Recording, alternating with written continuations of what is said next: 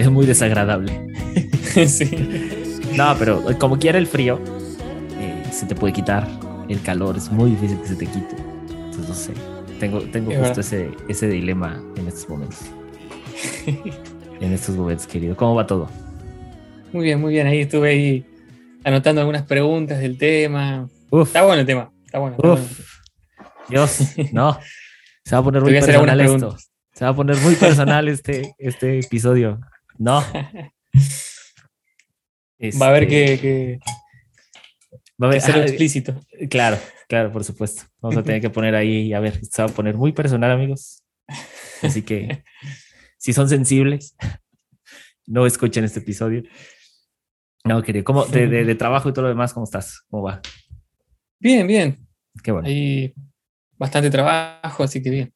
Muy bien. Por muy bien. suerte. No, Ya bueno. no digo más, gracias a Dios. Por suerte. Por porque, porque, porque ya no se usa, dice, dice Santi, ya no se usa eso. Ya es, ya es por suerte.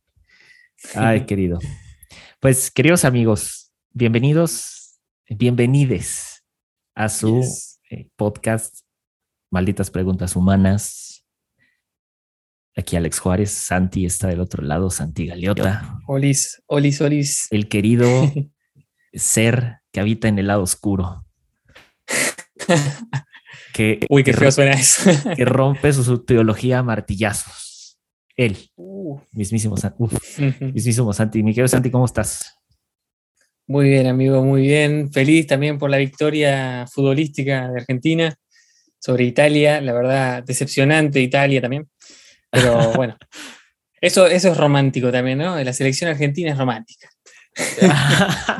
yo creo que yo creo que una de las culturas más románticas son los argentinos. Quiero, quiero Ah, los mexicanos me vas a decir que no. Bueno, o sea, sí, Juanga. pero estamos, pero estamos hablando de, de, de otras, vaya, o sea, no fuera de mi contexto mexicano, porque por supuesto, Sí. vaya, o sea, hay, hay, hay demasiado romanticismo en las dos culturas. Pero ustedes con el Sí, tango, ¿verdad? es que el tango es algo muy romántico, es algo uf, Sí, muy pero a la sensual. vez pero sensual, pero a la vez a la vez doloroso. Hay letras de tango muy muy dolorosas, hay letras muy- Como el amor, ¿no? como, como el amor, que otra vez otra vez estamos en, en estos temas. Y mi querido Santi, ¿de qué vamos a hablar el día de hoy? Hoy vamos a hablar del romance, de lo romántico y, y un poco también, como dijiste, del amor. Vamos a, vamos a meter el tema ahí. Y, y hay mucho que se desprende de esto, me parece.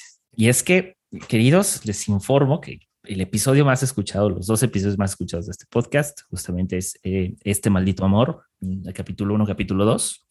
Es muchas gracias a los que escuchan, muchas gracias a los que siguen, los que están ahí pendientes. Eh, Santi y yo tenemos muchas labores, además de grabar este podcast. Entonces, de pronto nos desaparecemos, pero aquí estamos de vuelta otra vez. Ya saben cómo somos, entonces no creo que les sorprenda. Así que, querido Santi, ¿qué hay? ¿Qué hay con, con lo romántico? ¿Qué hay con el romance? Con el romance hay mucho verso, decimos en Argentina, no sé cómo le dicen allá, mucho cuento, mucha, mucha, mucho chamullo, como que se vende mucho esta idea desde las películas y desde, bueno, hay mucho de eso, en las ficciones se vende una idea de lo romántico que es la que nos atraviesa, tanto desde, historias, novelas, cuentos, eh, hasta películas o lo que sea, ¿no? Y, y tanto del lado, para el lado femenino como masculino, ¿no?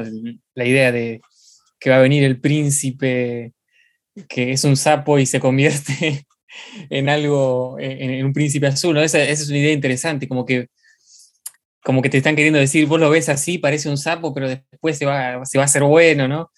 Y como que justo leía una, unas podcasteras que decían eso, como que ahora se va a convertir en una persona buena, va a lavar los platos, va a hacer la cama y va a ser el príncipe azul, o, o viceversa, ¿no? Y, y toda esta idea de- romántica me parece que tenemos que deconstruirla para, para poder entender que el amor, lo romántico, lo- el romance no es así en realidad, en, en la realidad, me parece a mí, ¿no?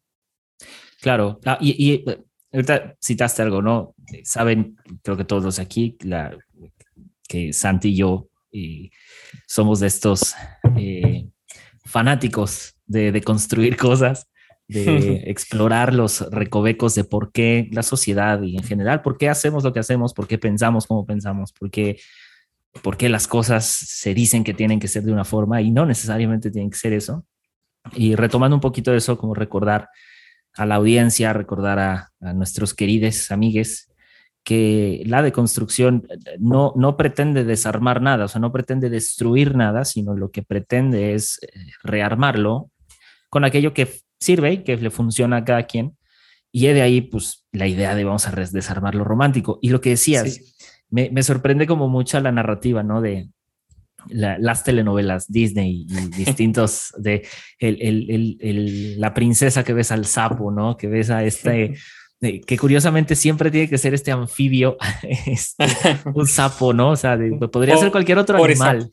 Ajá, o sea, podría ser cualquier otro animal, pero es como el sapo, ¿no? Y lo que representa el, el sapo en muchísimos sentidos, ¿no? Porque eh, no es un animal agradable, o sea, en realidad es un animal eh, que crece normalmente y está y habita en pantanos o en, en, en, lugares donde hay muchísima lluvia, muchísimo lodo, es propio de los fangos. O sea, es como esto, aquello que viene, por decirlo así, del lodo, ¿no? Es, es aquel, aquel, aquel ser que en comparación con la mujer que es una princesa, ¿no? Dentro de la historia, pues eh, viene a ser, ¿no? Este, la, la, princesa viene a hacer esta labor de como de rescatar al sapo, de rescatar al príncipe encerrado en el cuerpo de, una, de un ser, pues no muy agraciado, ¿no?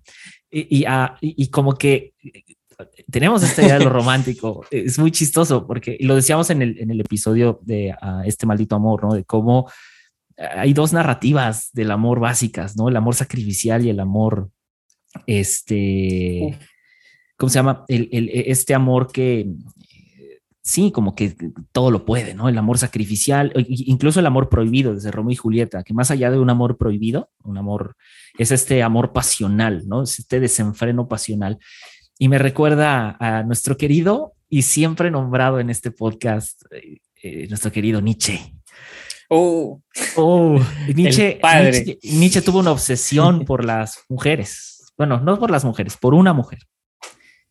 Y, y, hay algunos eh, estudiosos de la filosofía que dicen que Nietzsche era un hombre en el tema del romance muy inmaduro, porque él dijo lo siguiente, el hombre ama dos cosas, el peligro y el juego. y el amor es el juego más peligroso. Entonces, eh, justo, justo con esta idea del romance, Nietzsche desarrolla durante su historia, pues una obsesión por, por perdón, por una, una mujer, ¿no? Eh, y, fue celoso. Eh, incluso en, en, alguna de sus biografías habla de que eh, una tal eh, llamada Salomé en sus poemas era un amor imposible para él, que sí existió, no, se llamaba Salomé, y, era imposible porque eh, era, fue un amor fallido, o sea, sí se dio, pero falló y él anhelaba como reconquistar y recuperar. Y él tiene otra frase, supuestamente, según esto, Nietzsche pensaba algo muy fuerte acerca de la conquista, ¿no? que este romanticismo, porque en el romance está esta parte de la conquista, de tengo que conquistar al, otro, ¿no? Y él, y él, y, de alguna manera él como que sostenía esto de yo tengo que llegar a, pero justo eh, está leyendo Eric Fromm y Eric Fromm propone que esta idea del, de, la, de la conquista del otro no debería de ser así. Y, y Eric Fromm cita a Nietzsche de alguna manera en cuanto a la danza de las máscaras, ¿no? Que es en la sociedad, nos todos habitamos eh, con máscaras en este mundo y nos desenvolvemos con distintas máscaras dependiendo del círculo social en donde estemos. Adoptamos otras costumbres, adoptamos otro lenguaje, etcétera, ¿no? Es que un poco a lo que se refiere. Pero termina diciendo Eric Fromm, o sea, hace mucho se dejó de tratar de conquistar al otro a través del romance y el romance entonces debe volverse una danza en la que de mutuo acuerdo bailamos. Y se me hizo muy bello porque contrarresta todas las idas anteriores. Entonces, ¿no crees, Visanti? No sé cómo veas, pero eh, como que de alguna manera hemos puesto lo romántico y el romance como una tarea a realizar a manera de obtener algo y que no sé, no debería ser así. Sí, y además eh, muy particularmente es algo que que nos afecta a nosotros los, varones, o el, sujeto, digamos, eh, heterosexual varón, tiene, se le meten esta idea de que tiene que él llevar adelante la conquista, esta, esta supuesta conquista, y nos mete, hay una, cierta presión social detrás de eso también, ¿no? Como eh, activar, vos tenés que ir y buscar, y creo que también hay un poco ahí como, como si fuéramos, como si el, el fin fuera de que, bueno, tenés que conseguir tu hembra para producir la especie, ¿viste? para que eh, crezca la especie. Claro. Y, como si eso fuera, como que el romanticismo es un medio para un fin, ¿no? Para, conseguir esto, para conseguir esta reproducción de la especie, para conseguir el, formar esta familia, reproducir la cultura. Todo esto eh, eh, va por detrás, ¿no? es que te lo dicen así. Es esta, es esta maldita, maldita presión del heteropatriarcado. Sí. claro, sí, sí. sí. En realidad sí, y también, eh, como vos decís, la idea de tener que conquistar al otro está ahí, aunque no, aunque no es solo figurativo, es como, bueno, tengo que, en el caso de los hombres, ¿no? Y, eh, suena fuerte, pero es así, yo estoy en contra, quiero aclararlo, de, esta idea, que tenías que conquistar a una mujer para, para con ella formar una familia, para que ella sea tu esposa, tu posesión, ¿no? Ajá. y del lado de, la mujer también, una, una, fuerte presión, quizás más fuerte todavía, de conseguir a un marido, de, formar una familia, de, ser madre, ¿no? Y, y, está toda esa idea ahí de conquista social, es una conquista social. Y coincido con, con, con este Eric, Eric Fromm, que plagió a Nietzsche de alguna manera. De alguna manera. O se inspiró en Nietzsche. De, que sí, de que hay que construir esa idea de, conquista social, de conquista romántica, ¿no? Claro. Eh, a mí me pasó, por ejemplo, una anécdota. Eh, me acuerdo que yo tenía, no sé, 12, 13 años y mi hermana eh, mayor había hecho la fiesta de 15 años, ¿no? En, en mi casa. Y había una chica ahí que yo la quería invitar a bailar y no me animaba, no me animaba. Y la chica me miraba cuestión, resumido. Y mis amigos ahí, dale, animate, no sé qué. Yo era medio tímido. Bueno, cuestión que no me animé. Y quedé como el boludo, decimos en Argentina. El tímido que no se animó, no se animó. Pero esa yo me sentía muy presionado, ¿no? Quizás si no, me, no, no tenía tanta gente encima, me animaba. Pero, y del lado de ella, no, ella estaba esperando, pero ella no iba a hacer nada, porque no se esperaba eso de ella, ¿no? Pero, pero además, además es como, eh, justo esta parte, ¿no? De el, um, ya, o sea, como el, el, el modelo social que tenemos, donde el hombre es el que tiene que dar el primer paso, el hombre es el que tiene que ir y hacer. Ah, ¿Sabes? O sea, se hace curioso. Sigue, sí. la historia. Y, y además, eh, o sea, en este caso y en muchos casos, eh, invitar a bailar a la otra persona. Cuando yo, hasta el día de hoy, no sé, tengo una maldición del infierno para no puedo dar ni, tres pasos. Tengo dos pies izquierdos.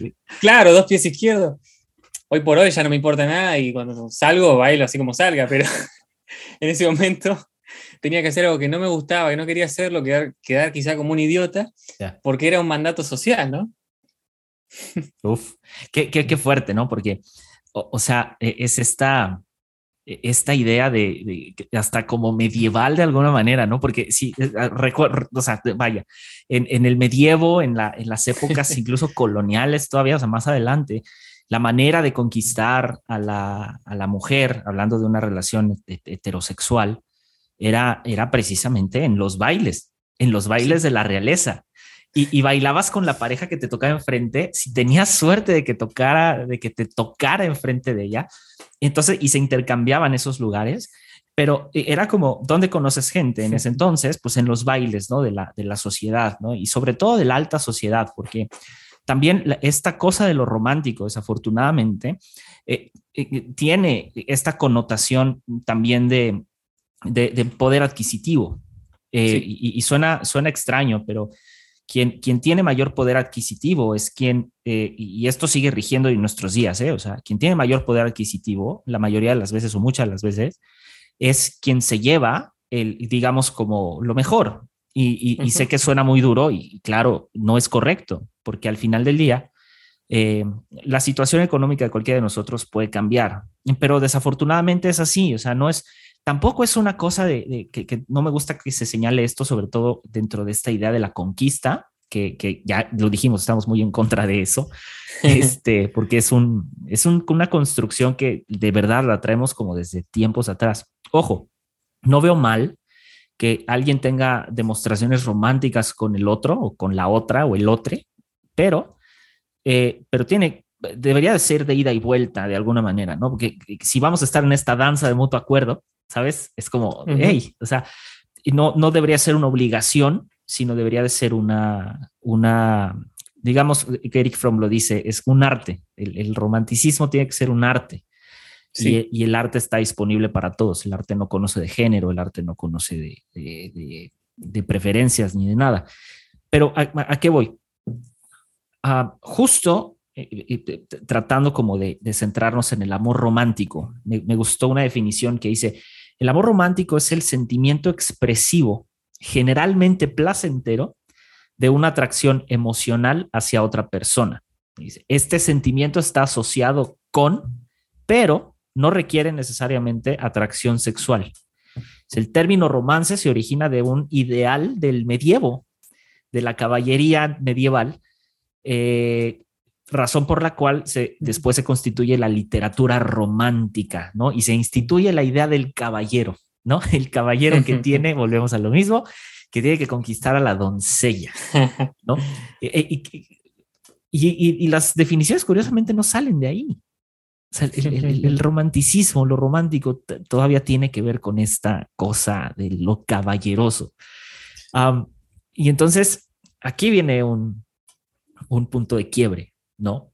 Es, puede, puede existir, o, de alguna manera, ¿puede existir el amor sin romance? Uf, eh, en realidad, ¿cómo decirlo? si entendemos lo romántico como la acción, como una acción premeditada, podemos decir, sí, puede existir el amor, el amor ves una persona, te enamorás y no pasa nada romántico, entre comillas. Pero si entendemos que el amor en realidad pasa, eh, que, perdón, lo romántico en realidad sucede, simplemente es algo que se da, cuando, estás, cuando te enamoras de alguien, así lo veo yo, ¿no? Te enamoras de alguien y, por ahí suena muy romántico, valga la redundancia, pero te enamoras de alguien y, y las cosas, todo se vuelve romántico, no sé, de comías una galletita y y esa galletita nunca se van a olvidar de que los hace acordar, que se miraron o, leíste, le tocaste la mano sin querer, como en las novelas, no sé. Ajá, y, pero, hay mucho que hablar de eso. Sí, sí, pero digamos, o un simple tacto que después, no sé, yo me toco, le toco la cabeza sin querer a un amigo, no pasa nada, pero con esa persona, entonces lo romántico nace de ese enamoramiento para mí. Eh, eh, pero creo que no hay un, manual, y ese ahí está el problema, no hay un manual para el ser romántico, o, volviendo a tu pregunta, si se puede ser, eh, se puede amar sin ser romántico. Se da, yo creo que se da. Y cuando se quiere aprender o se quiere tomar, es, como aprender eh, lo romántico de las películas o, de las ficciones. Es puede ser tan dañino como querer aprender a tener relaciones sexuales viendo pornografía y querer imitar eso. Es como... querer, querer, querer aprender, a, querer aprender a manejar, o sea, o manejar un auto jugando Mario Kart. O sea, es exactamente eso. O sea, es, es, es, es, muy, muy estúpido porque. Y, y, dañino. sí, dañino. O sea, porque además es la única manera, creo yo, creo que la única manera de, de, de ser romántico es, es conociendo al otro. Tú no puedes, o sea, es decir, tú no puedes ser romántico con el otro si primero ese, ese clic inicial no se da. O sea, esa, esa atracción, esa atracción que va más allá de lo sexual, es una atracción física. Me, encanta, no sé, no me acuerdo, no sé si te acuerdas, Santi, que si es Platón o Sócrates, pero no me acuerdo quién de los dos dice que eh, el, el amor debe de pasar de lo físico como al, espíritu, o sea, de, lo, no me acuerdo quién de los dos es, perdón amigos, ahí se los busco, pero dice que debe de pasar de la atracción física a, los, a, o sea, hacer un puente hacia un amor como espiritual, y a lo que se refiere es un amor de plenamente sentimental, o sea, plenamente de... Platónico. Exacto, no, tanto platónico, ah. pero sí a ese, a ese punto donde el amor tiene que ser un poco más razonable, o sea, mucho más de la razón y no solamente de un mm. anhelar tener. Entonces, cuando pasa ese puente, dice, estas dos nunca, nunca chocan. O sea, dice, solamente se tiende un puente y caminan en paralelo, porque sigue, sigue habiendo atracción física, pero también hay otras cosas que, que surgen de eso. Y aquí es eh, nuestro querido Santi, ¿verdad? Que está felizmente casado eh, y eso me, llena de alegría. Eh, y seguro, digo, tú y yo lo hemos sentido, pero es como este inicio de lo romántico o este inicio del, de, un, de un futuro romance, vamos a hablar, viene, como dijera Nietzsche, como un rayo que te parte en dos. O sea, viene ese uh. como, ese como flash que dices, Exactamente. ¿qué, me acaba de pasar? Y, y es, es como, suena, sé, sé, que suena muy trillado, ¿sabes? Pero, pero sucede. Aunque, aunque no, no en todas las relaciones tiene un buen final, pero de inicio sucede. Es como esa, esta cosa que te parte en dos. Entonces, es, y, ¿Y a qué voy con esto, mi querido Santi? Es como, ¿qué, sucede con... Ah, ¿qué sucede con lo romántico en el, en el, como en el momento inicial? En el, es decir, es una vez que ves a la otra persona y dices como wow o, cualquier otra expresión que quieran usar, este, es ese rayo que te parte en dos. Es como de ahí que sigue, porque el, problema es que sigue la conquista en realidad, ¿estás de acuerdo? Sí, en, sí. ¿Cómo, sí, o sea, ¿cómo, cómo, ¿cómo quitamos esa idea de la conquista? Es decir, ¿cómo nos deshacemos de, ese, de esa construcción y pasamos a, lo, a, esta danza del romance? Bueno, quiero, justamente tengo el tatuaje acá pequeño, que es un rayito, que, tiene que ver con eso. Justamente hay un poema de Cortázar que dice... Querido, estamos conectados. estamos conectados. Julio Cortázar, que es muy romántico del, romance lindo, eh, que dice, habla de eso, ¿no? De quedarse estaqueado en medio de la calle cuando se encuentra con la persona que, de la que se enamora, ¿no? qué bello. Hermoso. Hermoso. Pero es como decís, creo que la, la, mayoría de las relaciones, de las parejas, o lo que sea, tienen ese primer eh, rayo, pongámosle, pero el después es lo que, lo que hace la diferencia, porque evidentemente todas las parejas no se aman, ni se mantienen enamoradas, ni, ni o por ahí siguen por inercia, o sea, conozco, lo, conozco yo un montón de parejas que siguen estando juntas por, por diferentes razones, por inercia, porque hay cosas en común. Los hijos, etcétera, ¿no? Hijos, exactamente, por cuestiones políticas, digamos. por, motivos ajenos al romance. Así. Sí. Ajá. Entonces, creo que, que, el enamoramiento existe en, diferentes facetas, o quizá hay diferentes tipos de enamoramiento, ¿no? Se le puede llamar así. El, yo, en mi caso personal, porque también existen muchas experiencias distintas respecto al tema, así que no es que, claro. como digo, no hay una sola forma ni nada. En mi caso personal no fue un amor a primera vista. porque yo soy muy distraído, no, no, no, no fue a primera vista. quiero, quiero, que hacer un paréntesis aquí. Este, eh, amigos, hombres, eh, o sea, la mayoría solamente tenemos tres neuronas funcionando, es la realidad. O sea, somos, somos un poco, somos muy brutos con las mujeres. Esa es una realidad. Exactamente. Somos muy, muy brutos. Además, maduramos más lento. Eso es, de, o sea, definitivo. Las mujeres tienen una capacidad de madurez abismalmente impresionante. Pero a lo que voy es que, y esto va para las mujeres en un contexto de una relación heterosexual, ahí les va. si no les hablamos, no es que no nos interesen, es que somos muy brutos.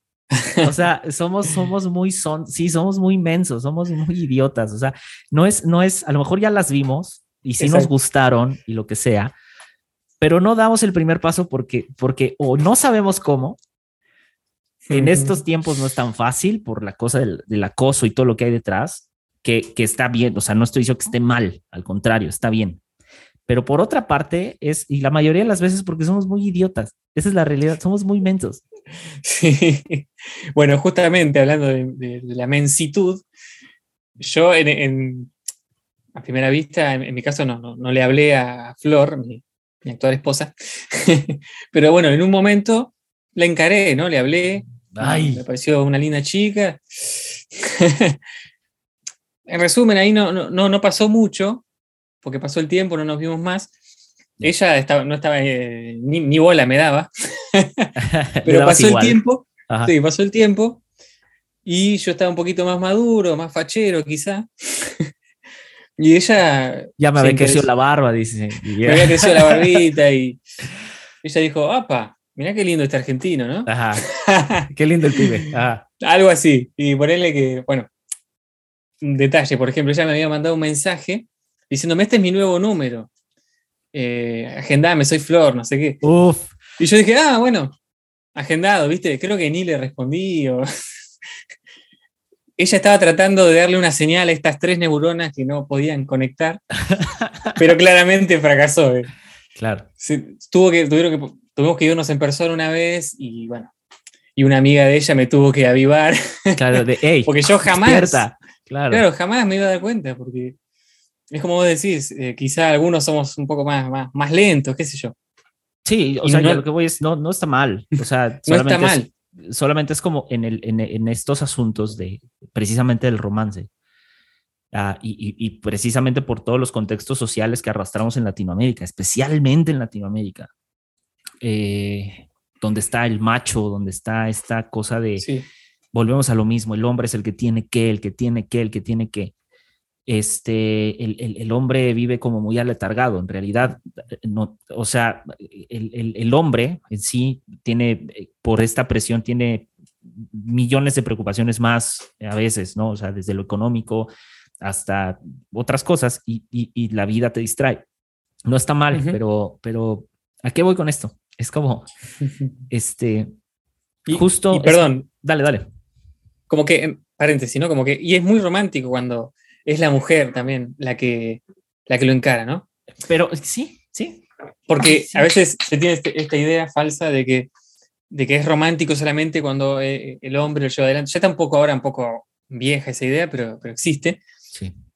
Pero parte de, de, construir esto es cuando pasa que la mujer es la que lo lleva adelante. Y hay un prejuicio ahí que, que muchas veces contra las mujeres. Claro, la que va y encara es eh, es una prostituta, es una, fácil, claro, sí. claro. Y, eso e, es terriblemente dañino para la mujer y para los hombres. Por, supuesto, es, dañino porque al final del día, en esa, en esa concepción de lo fácil, ¿no? De que es una fácil y que además la cultura del, del, macho y del varón tampoco ayuda mucho porque el, el varón precisamente es el que piensa también eso.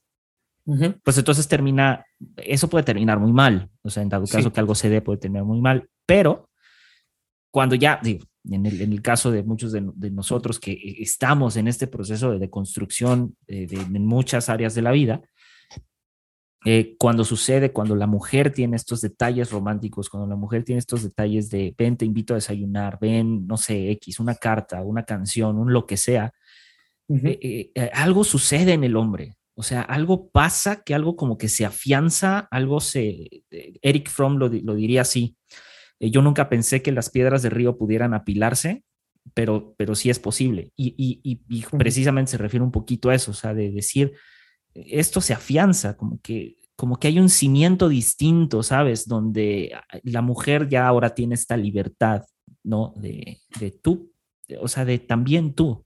Y entonces ahí es donde viene precisamente esta danza, ¿no? De decir, eh, vamos a bailar juntos en este romance, en este enamoramiento, porque si solamente lo romántico proviene de uno, pues es complicado, ¿no? Como que hay algo ahí que no, no, no cuadra. Sí, sí, tiene que ser algo entre dos personas. Eh, se tiene que dar entre dos personas, tiene que ser consensuado, ¿no? Y, tiene que ver, justo hace poco que hice un episodio sobre el hedonismo, eh, hablaba de eso, el hedonismo que yo reivindico, hedonismo para, para el que quizá no, no, lo tiene tan claro, no lo escucho mucho, tiene que ver con esta búsqueda del placer, ¿no? Que, que, tenían los antiguos griegos. Y esa búsqueda del placer, que muchas veces ven, ah, es un hedonista, una persona que, tira la toalla, no le importa nada, lo único que le importa es el placer propio, etc. Esa es una idea, una de las ideas que hay del hedonismo, pero la otra es busca disfrutar de las cosas y de la vida, pero también con otros, eh, compartiendo las cosas con otros. Y en el amor, en lo romántico, y entra también lo sexual y todo lo que tiene que ver con, la, que tiene que ver con las parejas, etc. Eh, y también, bueno, entra todos los tipos de pareja que hay hoy por hoy, el poliamor, todo. Es lo mismo, aplica esto de, o inclusive en los casos de donde no, no, no son una pareja, pero hay una cuestión romántica que se ve una vez y, o algunas veces o lo que sea. Y no, volvemos a vernos más, ¿no? Claro. claro. Y, pasa mucho eh, en estas, lo vemos en Tinder, que lo hablamos también en el episodio de este maldito amor. Sí las personas que se ven y como que en, esa relación se vuelve consumista, se vuelve el hedonista en el mal sentido, donde se consume al otro, digamos, en la búsqueda del propio placer, donde se abusa de, ciertos, eh, digamos, de ciertas posibilidades que se tiene, no se respeta ni se busca el, placer del otro y con el otro, ¿no? En el caso de la mujer, eh, hay hombres que solamente les interesa en el, acto sexual, ellos disfrutar del momento y no importa si la mujer disfruta o no disfruta, etc. Claro. Y, eso es algo que, bueno, no solo existe en las, relaciones efímeras, existe en los matrimonios, existe en muchos, donde se prioriza un solo placer, ¿no? Y también está bueno de construir esa idea de, no, hay que ser hedonista, hay que buscar el placer, el que quiere, ¿no? Si no, el que quiere ser un amargado, bueno. Pero el que quiere disfrutar de la vida, claro. en el mejor de los sentidos, en el caso del amor tiene que hacerlo con el otro y buscar junto con el otro. Uf, y, buenísimo. Y, yo lo, digo, lo aclaro porque parece obvio, pero tengo personas que quizá, o amigos que no están tan, eh, no quiero decir tan deconstruidos porque es, como decir que yo estoy en un nivel superior. No, bueno, bueno, no, no, nunca, nunca se han cuestionado sus posiciones, no, ¿no? se cuestionan cosas que, que tienen que ver con esto del patriarcado también, que dicen, ah, sos un, un, pollerudo, se dice acá en Argentina, no sé cómo se dirá allá. Traduce pollerudo. Pollerudo sería como que estás atrás de todo lo que quiere la mujer. Una cosa oh, ok, ya, ya, ya, Y en realidad, y es una idea muy machista que está acá en la cultura, arraigada en la cultura argentina, y en todos lados, creo yo, que es como que, ah, si vos pensás en el otro, sos un, sos un pollerudo, estás atrás de, la mujer. Sí, porque, porque quieres conseguir algo por cualquier... Claro, cedes tu voluntad porque sos un sumiso, digamos, esa sería la palabra. Sí. Y en realidad tiene que ver con, otra cosa, con, aprender de, la otra persona, de la mujer, porque durante muchos años no fue así. Sí. La mujer tenía que ceder, ceder, ceder, ceder a los deseos del hombre, a, las necesidades del hombre, inclusive en el ámbito de lo romántico, el hombre lo único que, solía buscar era su propio beneficio.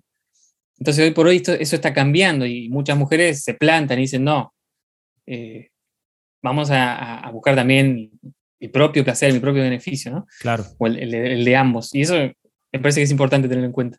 Sí, por supuesto. Y, aquí lo, triste, no triste, pero como que sí, sí lo, lo complejo de esto y, creo que sí también tienen como un cierto como grado de, tristeza, es que por, pues por comportamientos que durante años, o sea, los hombres han tenido hacia las mujeres, e, el, ahora, ahora esta idea del romanticismo, por ponerlo así, esta idea de la conquista, eh, pues evidentemente ya no tiene como mucho sentido. ¿A qué voy? O sea, porque ahora como dices, no, yo, yo como mujer también voy a buscar mi propio, mi propio placer. Justo lo, lo platicaba con una amiga que precisamente está muy metida en, feminismo y, en la lucha y, la verdad es que es como de las, o sea, tiene voz dentro del movimiento en México. Y ella decía, o sea, que, que es, es, es bien triste que conoces a alguien, sales a tomar un café, una, no sé, un, trago a lo mejor con, con esa persona y la primera intención es, o sea, ir a la, ir a la cama, ¿no? O sea, ir, ir y tener relaciones.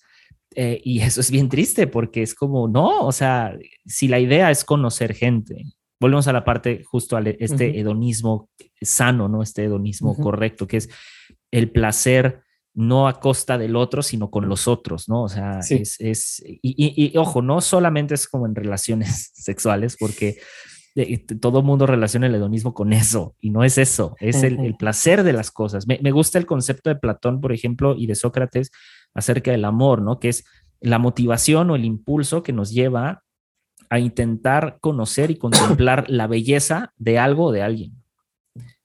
Esa debería ser la intención.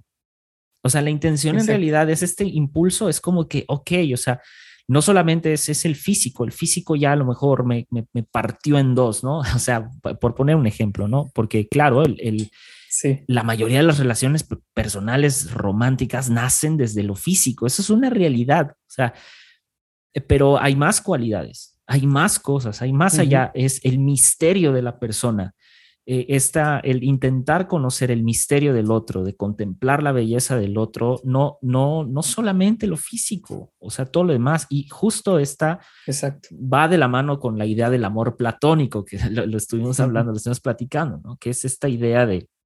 Eh, eh, tenemos como que es que la idea del amor no correspondido, ¿no? pero yo, yo, yo, creo que no, o sea, Platón no tuvo esa intención de decir que es un amor no correspondido, sino que más bien es como este amor que se contempla desde lejos, o sea, que, que, hay que contemplar la belleza de ese algo de alguien primero para después amarlo. O sea, porque si no, caemos solamente en una especie como de deseo, nada más, y no tiene como mucho sentido. Entonces, este amor platónico, más allá de, insisto, el significado popular del amor no correspondido, el amor imposible, ¿no? De este, estoy enamorado, no sé, de Shakira, ¿no? o sea, es como, no es eso. O sea, el amor platónico tiene como otras tiene algo mucho más profundo.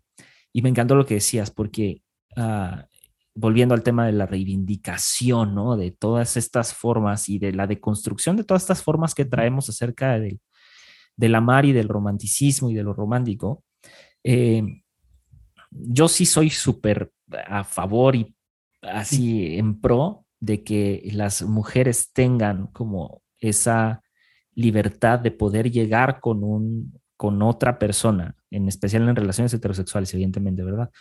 Que llegar con un chico y decirle, oye, me gustas o me gustaste, o hey, o sea, este tema es muy guapo, temas es muy lindo, lo que sea.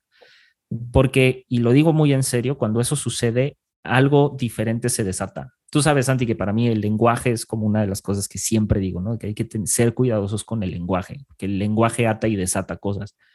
Y es eso. O sea, el, el, no sé si has escuchado, Santi, como esta, esta frase de, eh, de que lo que importan no son los dichos, sino las acciones, ¿no? O sea, en, el tema como del romance. Sí. Y el, otro día lo estaba pensando como, o sea, sí tiene una razón de ser la frase, ¿no? Sí tiene una verdad, pero no tiene una verdad absoluta, porque mis acciones no necesariamente reflejan un pensamiento correcto. Yo puedo tener acciones románticas con otra persona únicamente para acostarme con la otra persona. ¿Sí me, me explico? Manipular. claro, pero lo mismo sucede con el lenguaje. Yo puedo usar el lenguaje para manipular, ¿no? Sí. Y aquí la cosa es, eh, o sea, dentro de este romanticismo, con la idea esta del romanticismo como conquista, volvemos a lo mismo. O sea, ¿qué, qué, qué, tan, qué tan dañino, pero al mismo tiempo o sea, qué tan sano es el uso del lenguaje y es, el uso de acciones, porque no podemos, o sea, no podemos concebir lo romántico sin acciones y sin lenguaje. O sea, a fuerza necesitamos palabras y necesitamos acciones. Es que si tomamos el, ejemplo o, este estereotipo clásico de Romeo y Julieta, por ejemplo, que ahí hay mucha tela para cortar, ¿no? E-, un episodio completo de Romeo, y, Julieta, por favor. Dale. Pero e, este aspecto nomás, que, es ese amor tóxico romantizado, ¿no? en donde hay acciones exageradas, bueno, eh, como todos sabemos, se terminan suicidando juntos, una, cuestión... Y que se nos hace romantiquísimo, se nos hace hiper romántico que se suiciden. ¿eh? Claro, no, no tiene mucha, mucho sentido, pero hay muchas personas que obviamente quizá no llegan a, creo que no llegan a suicidarse ni nada, pero está esta idea como que siempre están peleándose, ¿viste? O, siempre está uno preguntando dónde está, dónde, toda esta cuestión tóxica de estar atrás. Y vos ves que no, no, no, no, no, se rompe la, la, relación, siguen y hasta eso les, les gusta, a cierto punto les excita esa toxicidad, ese drama constante, siempre hay un drama, siempre hay una cuestión y, las peleas cumplen un rol importante, ¿no? Y, hay que fijarse ahí, quizá con terapia o lo que sea, ¿no? Buscar ayuda terapéutica. Vayan a terapia. Vayan a terapia, por favor. Carajo. Porque, por, o, a las personas que les gusta esto, yo pregunto, ¿por qué? Pregúntate por qué estás detrás de eso, por qué siempre las relaciones en las que te metes eh, son tóxicas o apuntan a eso, a lo dramático, y hay un disfrute de eso. Eso no es romántico, eso no es romanticismo, eso es toxicidad, me parece a mí. Claro. Y, esa es la, parte que el ejemplo de Romeo y Julieta lo podemos tomar como mal ejemplo, ¿no? En ese sentido. Sí. Pero después hay una parte también de eso que es lindo, que es esa, ¿cómo decirlo? Los momentos a solas, el, crear eh, ambientes, el crear situaciones en donde se dé, nada, un encuentro más personal. Por ejemplo, hacer un ejemplo mío porque es lo que conozco. Cuando decidimos con Flor eh, de vez en cuando salir a un lugar, eh, tomar un trago, como decías vos, o, ir a un lugar lindo, distinto, o conocer lugares distintos, o, a veces, porque no es lo mismo hacer una comida en tu casa, que es el lugar donde estás siempre, y que ir a otro lugar. Y, no, no, estoy hablando de lo sexual ni nada, sino de las charlas que se dan, o un momento de decir, ¿y cómo, cómo, ves esto? ¿Cómo ves aquello? Eh, sí, cuestiones más profundas, que sean en conversaciones así, donde uno se abre más. Tiene que ver con muchas cosas, ¿no? Eh, claro. Estar en un lugar distinto, una experiencia nueva. Eso es romántico y eso es eh, una, cosa romántica clave para mí, que no tiene nada que ver con lo, físico necesariamente, ¿no? Tiene que ver más con, el alma. 100%. Yo creo que, yo creo que, perdón que te interrumpa, Manix, pero yo creo que una de las cosas como bien esenciales en eso es, tú dijiste, es como que crear estos momentos, o sea, como que crear estos espacios, ¿no? Pero curiosamente es, es ya, ya lo he recomendado aquí como 27 veces. hay un libro que se llama La ontología del lenguaje, que precisamente habla de la importancia del lenguaje, pero, eh, pero eh, hay, algo bien importante y justo me acuerdo en una parte de ese libro y es que espacios diferentes a, los habituales, espacios diferentes crean conversaciones distintas. Siempre. No hay forma de que no. O sea, no es lo mismo por ejemplo, no, no, nuestro espacio de conversación, Santi, normal, es este. O sea, aquí es, aquí es donde pasamos mucho tiempo conversando. Pero en WhatsApp es como, ¿cómo vas? ¿Cómo estás? Eh, sí me explico. Es como... Son medio secos. Sí. Eh, y a lo mejor con, con, con, otras personas en WhatsApp no somos secos porque es un espacio. Pero en los espacios físicos y dependiendo de los espacios físicos generan lenguajes diferentes. Siempre. Entonces, justo en esta idea de lo romántico, porque tú dijiste, bueno, no es lo mismo, no sé, eh, una comida en casa, ¿sabes? En la intimidad del hogar, que es donde siempre comes normalmente, donde siempre estás. A, de pronto ir a cenar a un restaurante, comer una pasta, eh, no sé, lo que sea, algo, algo, algo bonito, ¿sabes? Y más allá de, que si el lugar es muy caro o el lugar, eso no es lo que importa, sino que lo que importa es el espacio, ¿no? No es lo mismo sostener una plática con un vino a sostener una plática, por ejemplo, con, con, una, con una cerveza, con una birra, ¿no? No es lo mismo, el mood cambia, el efecto es diferente, el vino tiene algo distinto al, a la cerveza, ¿no? Em, lo mismo sucede con la comida, la comida habla mucho, el lenguaje de la comida es importantísimo y, la, gente piensa que no, pero la comida en, sus, en su principio eh, tiene, tiene un origen de, de, casi pasional. O sea, se comía para disfrutar, se come para disfrutar. En los inicios, no, o sea, sabemos que se come por supervivencia, claro. Pero hoy en día la, mesa tiene una connotación de intimidad en muchos sentidos, en especial cuando se habla de pareja. La mesa, no la mesa del comedor, sino la mesa de el restaurante favorito de ella, el restaurante favorito de él, tiene una connotación especial. Entonces, es como eso que estás diciendo, mi Santi, se me vino justo a la mente ese libro acerca de la, de la, ontología del lenguaje, donde dice, espacios distintos crean conversaciones diferentes. No es lo mismo tampoco las conversaciones durante el tiempo de vacaciones en una playa, en una montaña, en una cabaña, a las conversaciones que se tiene en casa. O sea, son, eso es como, me, ahorita que lo dijiste me voló la cabeza porque tuvo más sentido. Entonces, amigues, ya saben, si quieren tener conversaciones diferentes, vayan a lugares diferentes. Dale. Y también pasa, o sea, esto pasa en, casos donde hay convivencia, que es muy importante preguntarle a la otra persona cómo estás, que a veces, como estás todos los días con, la, con esa persona, quizá es, algo que no, le prestas atención a esos, a, esos pequeños detalles, porque lo ves todos los días, la ves todos los días, pero quizá en lugares distintos, como decíamos, se dan esas conversaciones y puedes repensarlo y también aplicarlo en lo cotidiano. Cada tanto, che, vení, vamos a, charlar, ¿cómo estás? ¿Cómo van tus cosas? En, lo personal, en lo íntimo, ¿no? Eh, como un detalle me parece importante de lo poquito que aprendí en mi año y medio que estoy conviviendo, ¿no? Y, es una pregunta, no sé vos qué pensás con esto, pero cuando un amor romántico pasa a, lo formal, a algo más formalizado, eh, ¿pierde lo romántico? No, bueno, en mi experiencia es que no puedo hablar de otra cosa. en mi experiencia no. Lo que sí sucede, a ver, es que aquí, aquí sí tengo que aclarar algunas cosas. Es, no hay, no hay ningún placer que con la repetición constante no se banalice, primero. La, la, el, el, placer, la emoción del placer, incluso el placer eh, sexual, de, el, el placer de, eh, sí, de las, por ejemplo, de las salidas eh, previos a los noviazgos, ¿no? O previos al matrimonio. Eh, son, son simplemente como etapas diferentes. O sea, no es, no es que una, una sea mejor que la otra, sino simplemente son distintas. Dicho esto, es, o sea, para mí sí es como bien importante que, que o, recalcar que justo esa idea de que no hay ningún placer que con la, con la constante repetición se banalice, creo que sucede lo mismo con las relaciones personales. De ahí que una de las cosas esenciales son los espacios y tiempos individuales.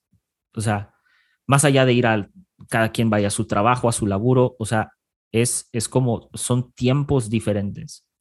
Lo que sucede mucho con parejas en Latinoamérica es que uno de los dos quiere la atención total del otro. O no total, pero sí la mayor parte del tiempo. No existe esa libertad a veces. Es como eh, tú vas a donde yo voy porque somos pareja. Y eso no, eso no está bien. O sea, tenemos una fiesta. No, espérate. O sea, tú tienes una fiesta con tus amigas que es diferente y yo tengo, yo tengo cosas que hacer. Yo tengo otras cosas. Darse espacios. Esos espacios, pero también, eh, eh, y al revés, o sea, es como, es, es como, por ejemplo, pensemos si yo viviera en Argentina, ¿no? Vamos a pensar eso. Si yo viviera en Argentina estas charlas las tendríamos en vivo, para empezar. El segundo. ¿Quién dice, quién dice que no? ¿Quién dice que no? claro, igual termino de maestro de, derecho allá, no, es cierto. Este, eh, enseñando. Tengo una amiga que se fue, de hecho, a, dar clases allá. Pero bueno, eso es otro tema. El, este, el chiste aquí es que eh, yo sé, o sea, que tú y yo, por, por, lo que me has platicado todo el rollo, tendríamos estas conversaciones en un espacio distinto, bla, bla, lo que sea. Eh, y, y, y X, ¿no? O sea, sí, vaya, si un día va tu esposa, no sé, que estaría muy bueno que tu esposa nos acompañe en el podcast, pero es otro tema. Pero, supuesto. ¿sabes? O sea, e, e, ese tipo de cosas, ¿sabes? O sea, como que esos espacios eh, son, son como espacios como muy a respetar, o sea, es como de... Sí. De, de los tus tiempos, mis tiempos, o sea, mis, mis amigos, tus amigos, y, y no es que estemos peleados con los amigos, vamos a tener amigos en común, por supuesto. Mis amigos pueden ser tus amigos, tus amigos pueden ser mis amigos, pero hay tiempos en donde ese espacio de los amigos requieren solamente la presencia de uno, no la presencia de dos. Esas cosas no se entienden. Parecen, o sea, como que parecemos que sí las entendemos y como que, ay, sí, no, yo lo dejo ser, yo la dejo ser, que haga lo que quiera. Y la realidad es que no, es siempre es el tenemos, tenemos esto, tenemos el otro.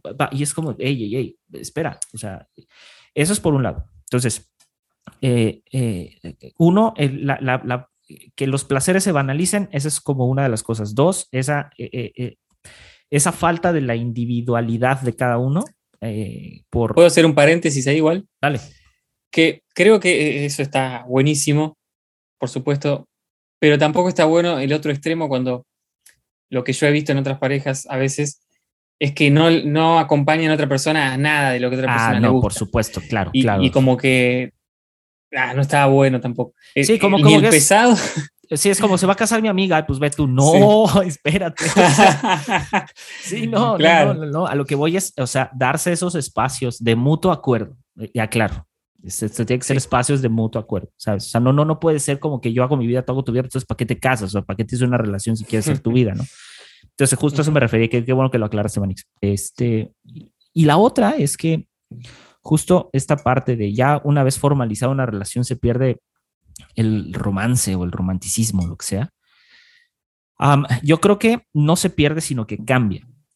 Eh, cambia incluso, por ejemplo, no, más allá de si se formaliza un matrimonio, por ejemplo, si se van a vivir juntos, pues sucede que se van a vivir juntos y todo es color de rosa y luego se deciden casar y se separan, ¿no? Porque como que tenemos este estigma de que el matrimonio viene a romper cosas y la realidad es que no. Lo que pasa es que hay, hay, hay comodidad en la falta de compromiso. O sea, hay, hay, hay una... Hay un dejo de, de, como que uno se aletarga, como que uno se, como que se siente en el sillón y da como que las cosas por sentadas, ¿sabes? O sea, como que ya, y ya no es una cosa de que no te esfuerces, sino es como ya, volvemos al punto de la conquista. Es ya lo conquisté, ya la conquisté, ya. Sí. Y por eso existe tanta infidelidad cuando la pareja a veces está formada, ya, ya, se conquistó, o si se tiene esa mentalidad. Claro. Listo, ya conquisté y, al tiempo, por ahí un tiempo está bien y después ya empieza a buscar eh, nuevas conquistas. Eh, justo Esther Perel, que es una psicóloga y eh, psicoanalista, e, ella habla muchísimo acerca de la infidelidad y, es, y, la verdad le he aprendido bastante, por, o sea, tiene, unas, tiene un TED Talk padrísimo, ahí luego se los paso, pero hay una parte donde Esther Perel dice, ¿no? Que, que el, el, tema con la infidelidad en sí, qué, qué raro que toquemos esto en el romanticismo, pero el tema, o sea, ella dice que el tema de la infidelidad no es, no es un tema, no es un tema de dos, sino es un tema, es un tema de individuos. Suena bien drástico, yo sé que suena como, ay, no pasa, no. O sea, es un tema de dos, o más bien no es un tema de dos, es un tema de individuos, donde uno, o sea, uno de los individuos no está traicionando al otro, sino se está traicionando a sí mismo. Y eso está bien cañón porque lo que hace Esther Perel es justo el, esa, más allá de esa responsabilización extrema y esa satanización, lo que está haciendo es, dense cuenta que dentro de todo lo que implica la infidelidad, hay mil factores más. Entonces dice ella que cuando tenía terapia con algunas mujeres y hombres donde habían sufrido infidelidad, eh, sucedía que eh, la mayoría de las veces el reclamo es cómo es posible, o sea, que, que más allá de que me haya sido infiel, era como que haya roto la confianza. Y Esther les preguntaba, bueno, a ver, cuéntame cómo te diste cuenta de la infidelidad. Y dice que el 90% de las veces era a través del teléfono, a través del, del, móvil, del celular, ¿no? Mm. Conversaciones WhatsApp, Instagram, lo que sea, ¿no? Y, y, dice que, dice, ah, bueno, ¿y cómo fue que le revisaste el teléfono? Entonces siempre era, me lo encontré y lo abrí, ¿sabes? O sea, es como, me lo encontré y, y yo decidí verlo. Y dice, en, esa, en, en, eso que tú estás reclamando, en esa como falta de respeto, en esa falta de, de ah, no acuerdo cómo lo dice, pero en esta, en esta como que falta de integridad, ¿dónde, o sea, ¿dónde te ves tú en esa falta de integridad al revisar algo que no es tuyo? Suena bien drástico eso, pero dice que las ocasiones que ha hecho esa confrontación, donde es como, a ver, espérate, o sea, ¿dónde te ves tú en esto? O sea, como que nunca le preguntaste, nunca lo confrontaste, sino fue a través de esto.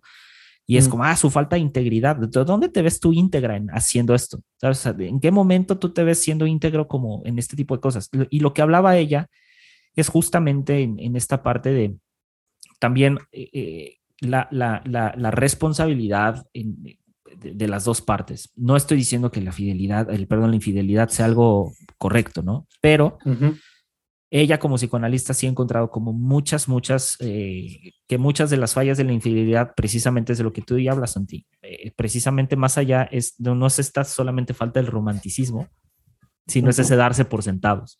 Es ese decir, ah, bueno, ya, ya tenemos nuestra casa, ya tenemos, y ya, ya sí, y no. Es como, como, y ella propone, ¿no? O sea, es, es siempre traten, o sea, es como que siempre tratar de estirar la liga, estirar la liga, estirar la liga, estirar la liga, o sea, siempre en, ese punto, ¿no? De, ¿y qué más? ¿Y qué más? Y esas conversaciones. Y es justo eso, justo lo que decías. Y es como eh, eh, esta frase que te había comentado antes del hay que mantener el fuego encendido, o todo eso que tiene que ver con la... Avivar la llama del amor. claro, todas esas cosas, ¿viste? Ajá. que en realidad no, no, no es así, me parece a mí, sino eh, reinventarse, innovar. eh. Decíamos antes que no, el romanticismo no es un juego, pero tiene parte de juego también, como de buscar, Pues sí. eh, buscar lo- eh, cosa, lo nuevo y buscar también, ¿cómo decirlo? ¿Qué Re- es lo re- que... Re- Sí. re- ¿Recuerdas solo, Santi, cómo eran, o sea, cómo, cómo, cómo eran nuestras relaciones personales de niños? O sea, ¿Cómo hacías amigos? No la pensabas mucho, digamos, era... ¿No? Era, había una. Natural. En, en el caso de nosotros, había una pelota de fútbol y el mundo, el mundo gire, ¿no? Sí, sí, sí, sí. Entonces, hay, hay, hay una, am, hay, hay una, una, una frase que la repiten en, en, en, varias, en una caricatura en específico que es Dragon Ball, cuando el maestro Roshi está entrenando a Goku.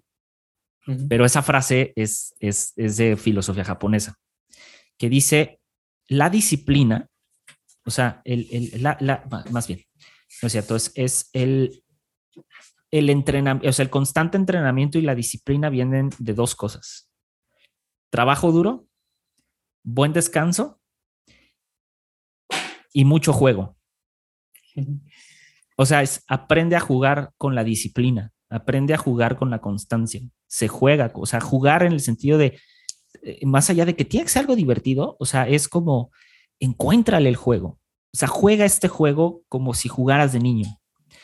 Y, y, y justo la, la filosofía japonesa, en ese sentido, lo que tiene es que para ellos, en, en- cuando entrenaban samuráis, no sé por qué tiene que ver esto con romanticismo y lo voy a bajar, pero el, cuando entrenaban a los samuráis, eh, eh, eh, los, los entrenaban con ciertos como que juegos de destreza. O sea, había, había más allá de toda la honorabilidad que tiene la figura del samurái, dentro de su entrenamiento había, había juego, o sea, había, había formas, o sea, y justo lo que dices en el, el- el romance.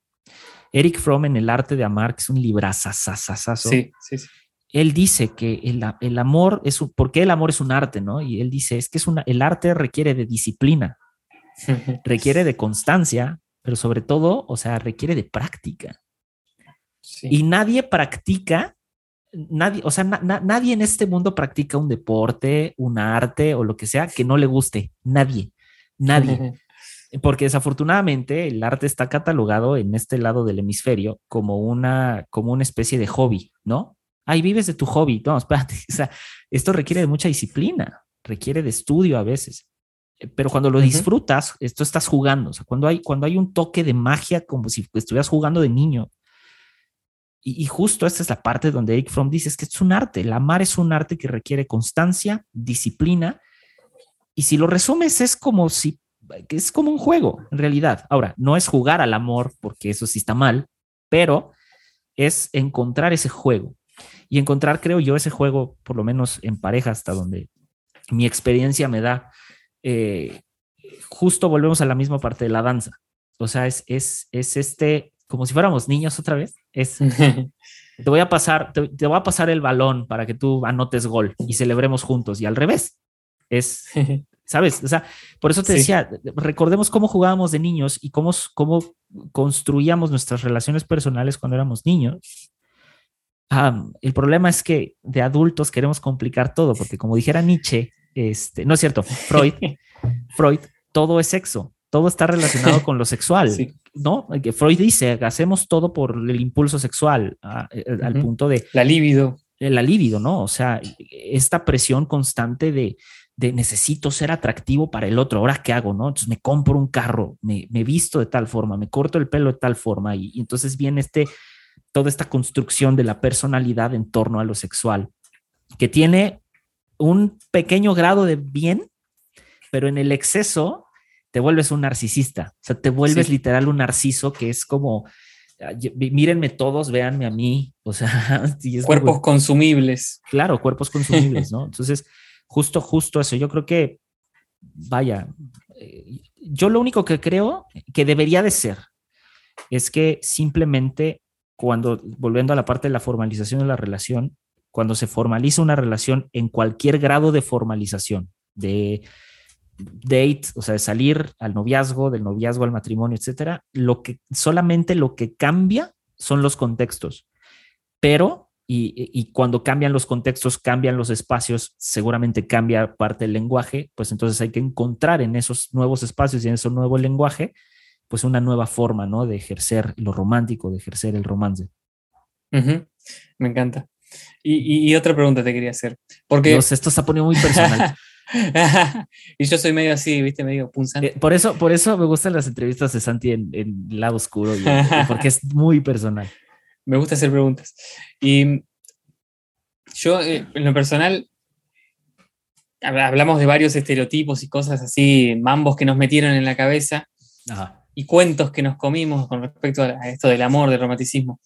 Y no sé vos, yo por ejemplo, muchas cosas, muchos cuentos me comí con respecto a cómo tenía que ser la persona que yo iba a encontrar o, o cómo, cómo iba a ser el matrimonio. Me dijeron cada cosa. Claro.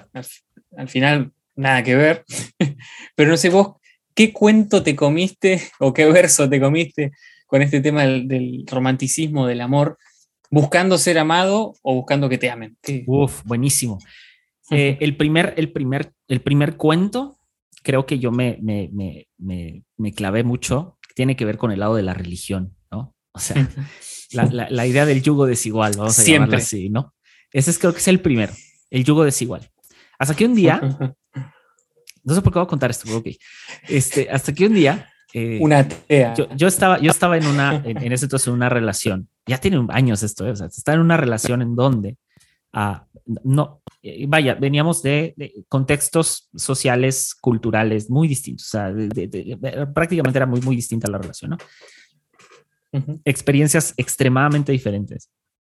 Y, y me acuerdo una vez, fui con, fui con un amigo que, que es un, un, estudioso en el arte de las religiones. este, y él, y él, y él me, me, explicó precisamente a lo que se refiere el yugo desigual. Me dice, es que, es que eso no está bien. O sea, es, es como no aplica, o sea, no tiene esa aplicación de el, el yugo desigual, no tiene nada que ver con el sistema religioso, ¿no? Es, como lo que está, prácticamente lo que está diciendo es, o sea, eh, si, no, si no pueden andar prácticamente en paralelo, pues entonces no. Pero también dice, es un extremo pensar en eso, porque la vida no corre en paralelos, o sea, la vida corre en altibajos y es como no, o sea. Ni como fuera tan fácil. Claro, no no es tan sencillo, ¿no? Y por otro lado, hay otra parte eh, justo donde dice, ¿no? Dos, o sea, dos o más podrán ponerse de acuerdo y que si no se ponen de acuerdo, pues entonces merece que termine, ¿no?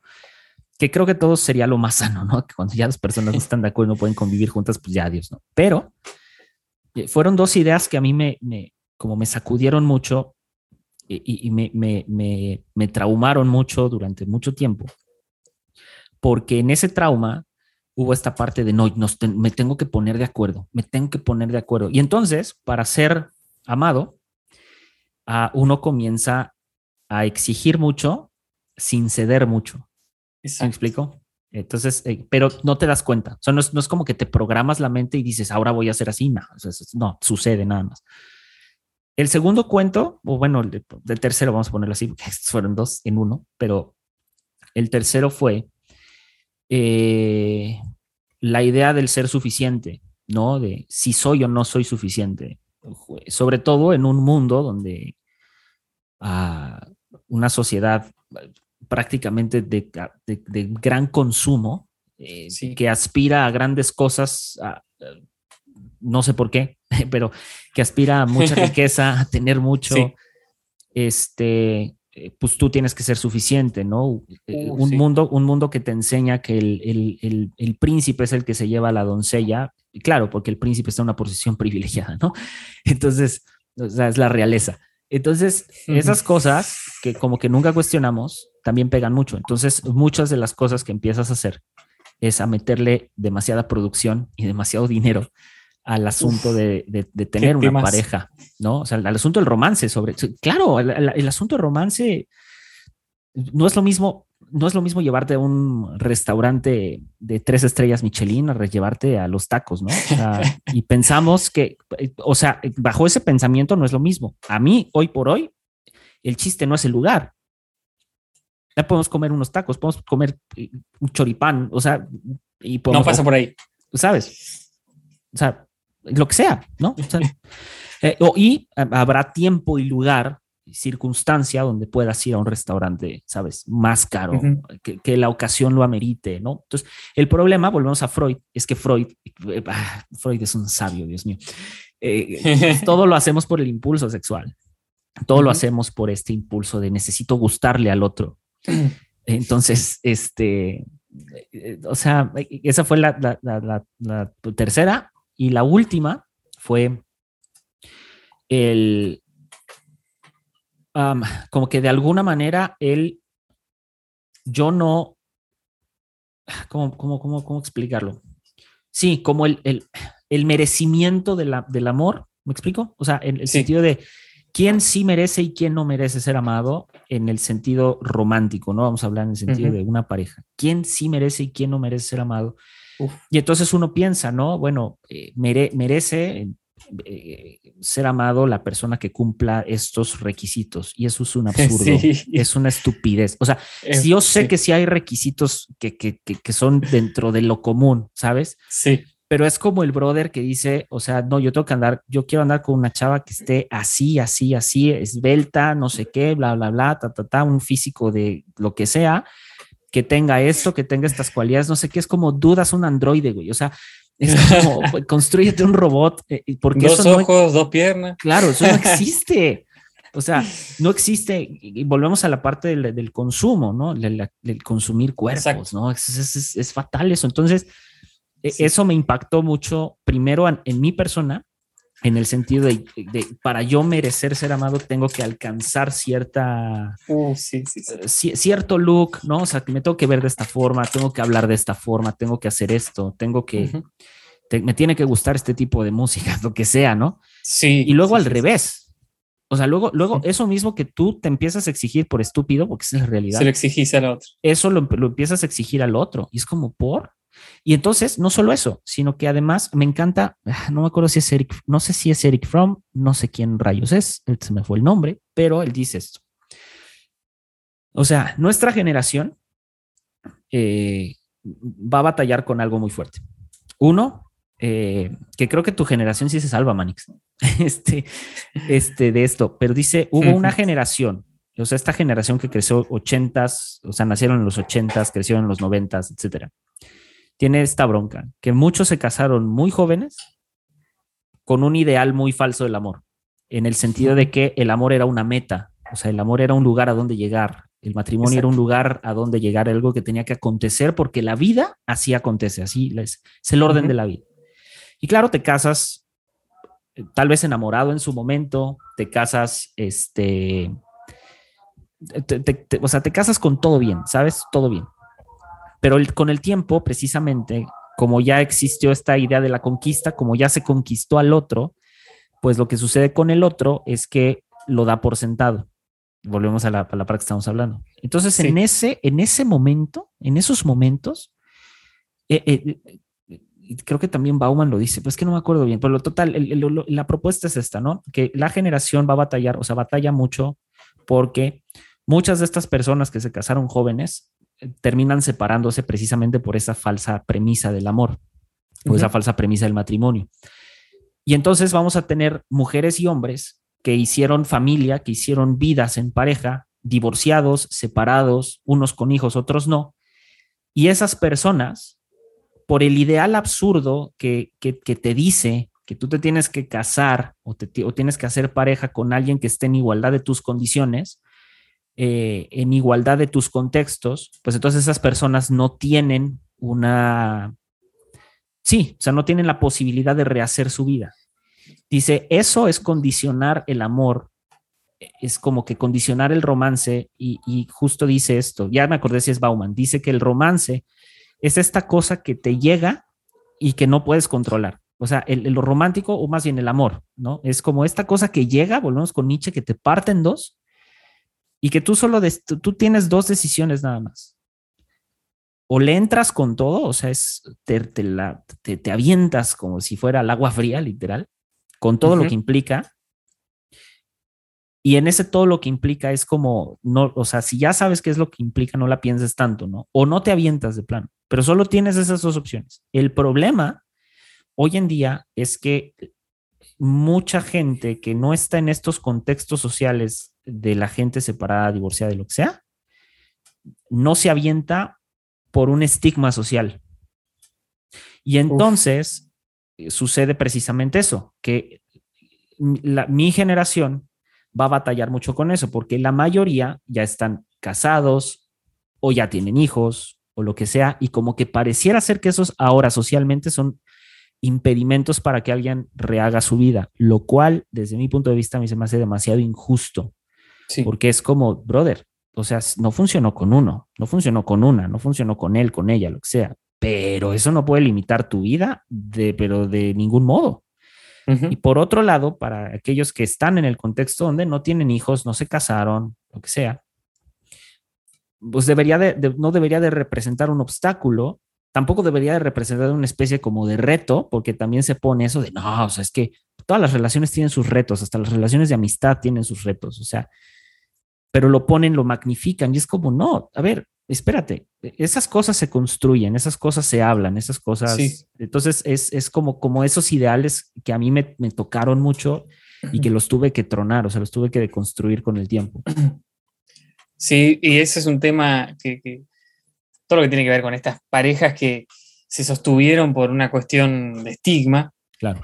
Durante años y que eso terminó siendo extremadamente dañino. Si tuvieron hijos, si tuvieron familia, terminó siendo muy dañino. Yo tengo familiares que durante, no sé, 50 años siguieron juntos, y estas muchas generaciones antes que vos, que, siguieron juntos porque era mucho quilombo separarse o porque era mucha vergüenza o lo que sea. Además de que antes acá no, era legal el divorcio, ¿no? Pero bueno, aparte.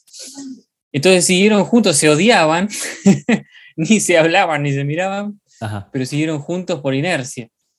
Y también, bueno, yo viví en, el caso de, mi familia, porque aclaremos que el submundo evangélico es un tema aparte, ¿no? Un bemol aparte, mucho más complejo, pero donde seguían, siguieron durante bastantes años porque tenían que seguir, porque si no era... Claro. No cumplían con las expectativas de la comunidad, o sea, nuestra, la comunidad en la que yo me crié, la familia el ideal de familia era lo más importante, era eso era lo romántico. de hecho, y cuando decías lo de los cuentos que, vos te comiste, me mordía la lengua porque se me venían los mismos, ¿no? sí, muy, muy parecido. Sí. Y, yo me acuerdo, de hecho, por un lado, experiencias que tuve. Eh, Flor, mi, esposa, iba a una iglesia que era, íbamos a dos iglesias distintas, ¿no? Sí. Ella iba a una iglesia que era todavía más fundamentalista y, tenías que hablar con el pastor para poder ponerte de novio oficialmente. Ay, qué autoridad, Dios mío. Sí, y, la gente que no, no, conoce el ámbito evangélico decía esto están completamente locos. Y tienen razón. y sí. y sí. tienen razón. Eh, esta persona primero le dijo, mira, eh, vos con Santiago te besás, le dijo. y, ella dijo... ¿Qué le, importa? claro, ¿qué le, ¿qué le importa? Sí, bueno, dice, tenés que dejar de besarte completamente, porque eso no es santidad, así, bueno. Eh, y le dijo eh, con mi esposa, era un hombre mayor, ¿no? Con mi esposa nos besamos por primera vez en el altar. y otra, otra romantización ahí del matrimonio extrema, ¿no? Y algo que vos dijiste que tiene que ver con esto de lo económico. Me acuerdo que yo no estaba presente ese día, pero Flor me lo contó. Que le dijo, que yo no tenía plata, yo no tenía dinero, entonces no era recomendable para ella. Dios. Completamente traumático lo nuestro, ¿no? Me vas a hacer enojar, Santi. Sí. Y encima, encima le recomendó a otra persona que sí tenía plata. El hijo del pastor, ¿no? ¿O qué? Claro, era un. me, acuerdo, me, me, da gracia. Pero también otra cosa que me acordé era el, los, versos, por eso yo ya estaba en contra ya en ese momento, pero otros versos que yo sí me, creí. Y, uno era que, por ejemplo, Flor tenía que acompañarme en mi servicio a la iglesia y que eso era lo principal, que, las cosas que yo hacía para la iglesia, ella tenía que estar conmigo ahí. Yo iba a predicar a los trenes, ella tenía que venir conmigo, bueno. Y en un momento casi eh, se rompe la relación por eso, ¿no? Por mis exigencias religiosas claro. Eh, y mis ideales que yo tenía en ese momento. Estaba completamente, ¿cómo decirlo?, con el cerebro lavado por, por la religión, ¿no? Y, y, no fue fácil romper con eso, pero me, me acordaba de eso cuando vos decías todas esas cosas, ¿no? Tenés que tener esto, tenés que tener lo otro. Pero, pero la, cosa es que eh, dentro de ese contexto, ¿no? Eso se ve como algo romántico, se ve como una, como, una meta, ¿no? O sea, es Servir a Dios juntos y, el, servicio. Sí, o sea, es como ir, ir a, sí, o sea, volvemos a lo mismo del, del, del, juntos, del juntos, de el, el como dice, el ser una sola carne, ¿no? O sea, es como, güey, o sea, relájense un chorro. Y, y justo, claro Justo es como, ah, el otro escribía, ¿no? O sea, que en el, en el, en el amar, en el romance, o sea, hay que estar plenamente conscientes de lo que arriesga el otro por amor. O sea, esto es algo muy, muy delicado porque no conocemos la historia del otro. O sea, no es hasta que nos sentamos a conversar y en, en el conocer al otro, en el conocer el misterio de la otra persona, que, nos damos cuenta de a veces por qué hace lo que hace, por qué reacciona como reacciona. Y, es, justo eso, ¿no? Y alguien, alguien justamente que, que, que, les pregunté, ¿no? De qué que, piensan que es el romance y el romanticismo y cuál es esta diferencia en Instagram. Y, y, justo eh, me llamó la atención que alguien puso precisamente esto del riesgo. O sea, alguien, alguien vio el romanticismo y el amor como un riesgo. Así dije, wow, no, porque no debería ser un riesgo. O sea, creo que, creo que, creo que es como la, la e, es, es como una antítesis de, de lo que conocemos como amor, ¿no? O sea, un riesgo implica como voy a perder algo, ¿no? O sea, como ya hay una cosa latente ahí que me va a hacer perder algo, que tal vez sí, pero sí se me hizo muy curioso. Entonces, reflexionándolo, entendí un poco por qué. Y, y justo es, solo a través de la conversación es que podemos conocer qué, qué, qué tanto a través de la historia del otro es como que estás dando y eso que estás dando es que eso es, eso es lo que estás arriesgando. O sea, y, está bien doloroso porque eso siempre lo pasamos por alto. O sea, siempre pasamos por alto lo que el otro está arriesgando con tal de o, o eh, eh, lo que está arriesgando por estar con la otra persona, ¿no? O sea, porque claro, suena bien romántico de, ay, su tiempo, sus atenciones, su, y eso está bien, pero en el fondo, en sus emociones, en su qué está arriesgando, o sea, qué está poniendo, ¿no? Y hay gente, y no, no digo que esté mal, ¿no? Hay unos que se avientan con todo, ¿no? Es como de sí, ya, aquí, ¿no?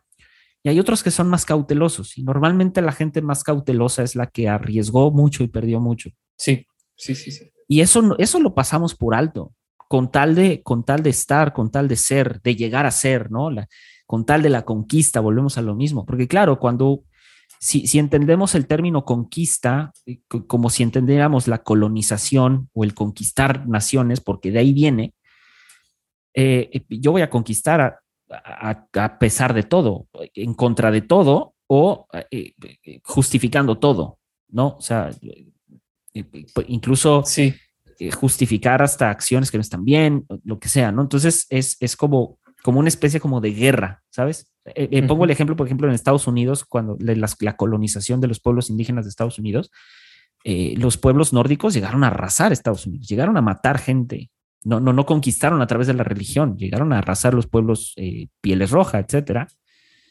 Y eso es muy duro porque pareciera ser que nosotros también en esa avalancha de un love bombing o de una, en esta avalancha del romance, pues queremos como que arrasar con toda la persona sin conocer eso que está arriesgando, ¿no?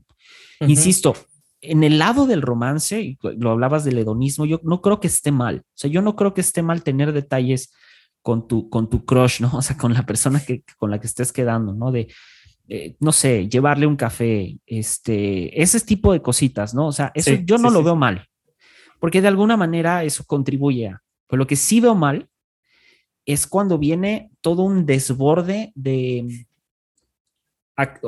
sí, todo un desborde de acciones innecesarias, excesivas. Demasiado amor. Ajá, es, Entre como, comillas. Es como la, gente demasiado feliz a mí me levanta sospechas. O sea, es eso. claro, o sea, es, como, no, o sea, es que volvemos a lo mismo. O sea, hoy, hoy en día la tecnología nos debería de permitir relacionarnos de maneras mucho más eficientes. Y yo no veo mal que a la persona que te gusta, con quien estás quedando, lo que sea, le pongas, no sé, un mensajito de buenos días, ¿cómo estás? Hola, guapa, lo que quieran, lo que quieran, ¿no? Pero ya cuando llevas esto a una cosa de, por ejemplo, en el tema del dinero, a una cosa de, no, no, no, es que te voy a invitar a comer a un restaurante donde sirven una langosta. Dude, apenas llevamos tres días de conocernos, relájate un buen, ¿no? No hace falta. No hace falta, no hace falta. Esas son las cosas como que a mí, mira, cuando, cuando sale el dinero de por medio, o sea, cuánto gano que tengo, eso a mí es como, es como, ahí no es. O sea, es como, ese es como, no. Porque a mí qué me importa cuánto ganas, ¿no? O sea, no, no estoy contigo, no voy a estar contigo por cuánto ganas, ¿no? Y, eso es por un lado. Y otra, otra de las cosas es como, justo en ese arriesgue, como que el romance, el, romanticismo tiene que empezar desde un lado empático. O sea, y, y, si no es empático con el otro, entonces es un mero deseo. O sea, es, es, como dijera Nietzsche cuando, cuando habla del amor. Nietzsche dice que el amor es, es el, el, sentimiento de la propiedad eh, o aquello que nosotros queremos convertir en propiedad nuestra. O sea, fatalista Nietzsche, ¿no? Como siempre. O sea, amor es el sentimiento de la propiedad o de aquello que nosotros queremos convertir en propiedad nuestra. ¿no? Que ahí viene mucho el tema, ya lo hablamos, ¿no? Del poliamor y de ese tipo de cosas, ¿no? la, la, exclusividad de la relación, más allá de la sí. fidelidad, la exclusividad de la relación. Y, y, um, y, entonces, como dice Nietzsche, pues termina siendo un impulso, un impulso de quiero, la, lo quiero, ¿no? Y luego es, eh, está también esta otra idea de, de, creo que lo hemos hablado mucho también, ¿no? De esta idea de el amor hacia el otro, la romantización excesiva del amor hacia los demás, que es como, sí. no, el amar a los demás es lo importante, ¿no? Eh, de alguna manera, la Biblia, ¿no? Lo dice, ¿no? Amarás, a, ama a tu prójimo, a tu prójimo como a ti mismo, ¿no? Y claro, aunque yo, si lo ponemos al revés, es, o sea, como a ti mismo, ama al otro, ¿no? Ama a tu prójimo. Uh -huh. Y es que aunque yo esté primero, y eso, eso, me gustó mucho esta reflexión, aunque yo esté primero, aunque esté primero para mí, que yo tenga que cuidar de mí, de mi salud, de mis emociones, lo que quieras, eh, justo en este arriesgue del otro, de lo que arriesga el otro, y justo en esta empatía o en este amor y este romance empático, el otro también se tiene que volver importante. De, de hecho, más importante que el resto en ocasiones. Uh -huh pero el otro es importante. Y por ello, cuando el otro se convierte en algo importante porque me importa a mí, eso nos hace entonces capaz de ceder y de decir tú primero al otro. O sea, eso como que son estas cosas que como que tenemos ahí, eh, como que las sabemos y no las sabemos. O sea, es como, sí, claro, no, sí, la otra persona, sí, claro, él es primero. Y es como, ¿estás seguro? porque no está cediendo, ¿sabes? Y digo, en el caso, en, en tu relación matrimonial y en, en, las relaciones de noviazgo, ceder es una cosa clave. Tener esas conversaciones Uf. para ceder. Y, y, lo que uno piensa que, a veces, ah, sí, sí, porque me acuerdo cuando era más chico, mi tío me dijo, mira, vos estás en, empezando una relación, me dice, mi tío es un personaje, un genio. me dice, mira que en la relación hay que ceder mucho. Y yo le dije, sí, sí, yo voy a ceder, yo, yo estoy dispuesto a ceder. Así que después cuando lo tuve que hacer en la realidad, no era nada que ver con lo que yo me imaginaba. Es, es, no es algo sencillo ni es algo que se aprende de la noche a la mañana. Es, es, creo yo que son experiencias que se van sumando y uno va aprendiendo, se va equivocando. Claro. Y la otra persona también, porque la otra persona también tiene que aprender a, a ceder en ciertas cosas, ¿no? hay, hay mucho de, de, aprender en la experiencia. Como, como, dije antes, no creo que haya un manual para este tipo de cosas, para todo lo que tiene no, que ver con, para nada. con lo romántico. Bueno, vos tocaste el tema de la, de la convivencia. Es como dijiste, me gustó esa palabra, romance empático. Uf, hay que trabajar en eso. Uf, justo, justo, uh, no sé si, si hay una canción muy famosa de Lady Gaga que se llama Bad Romance y hay una frase bien, bien rara de, de esa eh, de esa canción. Sí, sí, Lady Gaga está en, en un nivel muy exagerado. Pero hay una frase en esa. Eh, primero, ella empieza diciendo que está atrapada en una relación tóxica, ¿no? O sea, estoy atrapada en una relación tóxica y es como. Y uno pensaría, ¿no? Pues, o sea, como, ¿por qué tóxica? Hay una parte donde, donde dice, ¿no? O sea, eh, primero dice algo como quiero, quiero tu drama, o sea, quiero, quiero tu drama y quiero el toque de tu mano, ¿no? O sea, quiero este, como este beso rudo, pero ella lo describe como un beso de cuero en la arena, o sea, que es este, como un beso que raspa, ¿no? Sí. Y, y, tiene, tiene varias, o sea, eh, eh, por ejemplo, tiene otra parte cuando dice I want you disease, o sea, quiero tu enfermedad, es como de, ¿qué, qué onda, no? Eh, y, es una canción que hemos repetido, hemos cantado un chorro de veces. Pero hay una parte final donde dice, quiero, quiero, quiero tu, ah, ¿cómo dice? Ah, quiero, quiero tu amor y la venganza de todas tus amantes. Wow. Re tóxica. porque tú y yo, porque tú y yo podríamos escribir una mala novela romántica. Cuando leí esa frase en inglés, en inglés suena padrísimo. Cuando la traduces es horrible. Estaría prohibida hoy. Quiero tu amor y la venganza de todas tus amantes. ¿What? ¿What? O sea, y tú y yo podríamos escribir una mala novela romántica, ¿no? Es como, ah, o sea, no solamente es un amor tóxico, habla como una especie también de un romanticismo medio hardcore, medio violento, donde, ¿sabes? sádico. Ah, y, que contrario justo al este estereotipo que tenemos del romanticismo dulce, ¿no? Que, que justo es esto otra, o sea, que se me hace bien extraño, que justo ahorita deconstruyendo estos como que tipos de... Sí. Es como, no sé Lady Gaga que estaba pensando, ¿no? Pero se me hizo muy curioso porque toda la canción, justamente, ella, ella no está diciendo, no está hablando de solo una relación sexual, porque pareciera ser que la canción está en eso, ¿no? habla precisamente de, de, este, o sea, de un amor como, de, un amor que surge producto de, relaciones pasadas que terminan mal. O sea, dices, por... Entonces, eh, eh, justo es como estoy atrapado en una relación tóxica, pero quiero esto de ti, o sea, quiero, sabes, o sea, ah, Dios mío. Entonces, día traduzcan la canción, aparte de la canción, van a sorprender muchísimo. Y, y hay una parte eh, donde ella justo dice algo, justo esta parte de escribir una mala novela romántica. Y es, eh, iba, iba esta pregunta, mi querido Santi, para empezar como que a cerrar. Es como, ¿cómo sería una mala novela romántica?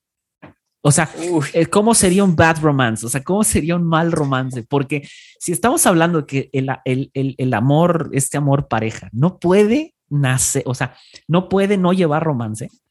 ¿Cómo sería un bad romance? ¿Cómo sería un mal romance? Ahí, eh, por un lado, está también quizá un poquito a lo que se podía llegar a referir, la parte buena, digamos, lo que se puede referir eh, nuestra amada Lady, Lady Gaga. Toda una filósofa en esta canción, ¿eh? Claro. Que, hay, hay, una parte que todo lo que queda en, la en lo que es parte de la fantasía amorosa, romántica, que pueden, ser, pueden parecer cosas así como esa, no sé, ella, lo que ella describe como un beso de cuero en la arena, una cosa así, como algo así medio brusco, entre comillas, todo lo que entra en la fantasía, en el mundo de los roleplay y todo eso, como que tiene su parte. nos estamos metiendo en un tema demasiado sexual, pero está. Sí, demasiado sexual, Pero, pero es real. Es parte, ¿no? y, Ahora, cuando eso se aplica en la vida cotidiana, ah, bueno. es, una mierda, porque vivir así, de hecho, está ese mito, porque es un mito de, ah, sí, los, tóxicos o las tóxicas son las mejores para, el sexo, para lo que sea. Absolutamente. Por, favor. ¿Qué les dijo? absolutamente mitológico. Claro. Y, no, no, tiene nada que ver con la realidad. Pero un mal romance es eso para mí. Cuando lo que en realidad se está buscando, quizá, es la fantasía, pero esa fantasía se vuelve realidad, se vuelve cotidiana, se vuelve algo de la vida de una pareja. Y eso es, nefasto. Eso es, eso es una pareja tóxica. Claro. Para mí ese es el, mal romance, cuando justamente se aplica, como decíamos con el tema del hedonismo, se aplica un lado eh, buscando su propio beneficio, el otro lado buscando su propio beneficio. Dos personas claro. que no logran la conexión que se necesita para que, un buen romance. Que, permanecen, permanecen, permanecen juntas por una especie de, conveniencia, pero al mismo tiempo también como de la mano de un deseo. O sea, eso está bien, eso está bien difícil porque, claro, el romance tiene detrás deseo, por su, no hay modo de que no. Ese sí no hay modo de que no. O sea, el, lo romántico de sí, o sea, uno, uno, uno termina siendo romántico porque desea algo. Ahora, no, no el deseo en el mal sentido, de, de, de, obsesionarse con algo, ¿no? Porque eso está súper mal, pero sí. sí en el sentido de quiero esto para, para mí, en el lado del bad romance, en el caso de Lady Gaga, es como justo eso. Es yo, este deseo, pero además no solo este deseo, e, es como por conveniencia. O sea, por, por, porque conviene a mis intereses, porque conviene a mis, a mis, ajá, o sea, que eso es el, otro se vuelve, el otro se vuelve una cosa. El otro, sí, y cosificas. Un medio para un fin. Cosificas la persona, pero no solo eso, cosificas el amor, cosificas el romance. Sí. Y eso está bien denso. Eso está horrible, horrible, horrible. Ah, querido, yo creo que daríamos mucho para esta plática, yo creo. Pero no sé, yo creo que ah, lo, puse, lo puse en Twitter hace unos días y, creo que sería. Eh, Me encantó todo lo que estuviste poniendo. Sí, o sea, la verdad es que surgió mucho también de conversación con algunas personas en Instagram, todo el rollo, pero, pero, pero justo esto, ¿no? De, y una foto muy fachera subiste. La que ¿Cuál? con, los, con los anteojos. En na, ¿Dónde estaba ese? No sé. me, tienes que decir qué fotos, porque no sé. Este, pero fue justo esta parte de, o sea, normalmente aquello que nos cautiva del otro es lo que carecemos, a lo que aspiramos, lo que envidiamos, o bien lo que en silencio nos gustaría hacer o hacer.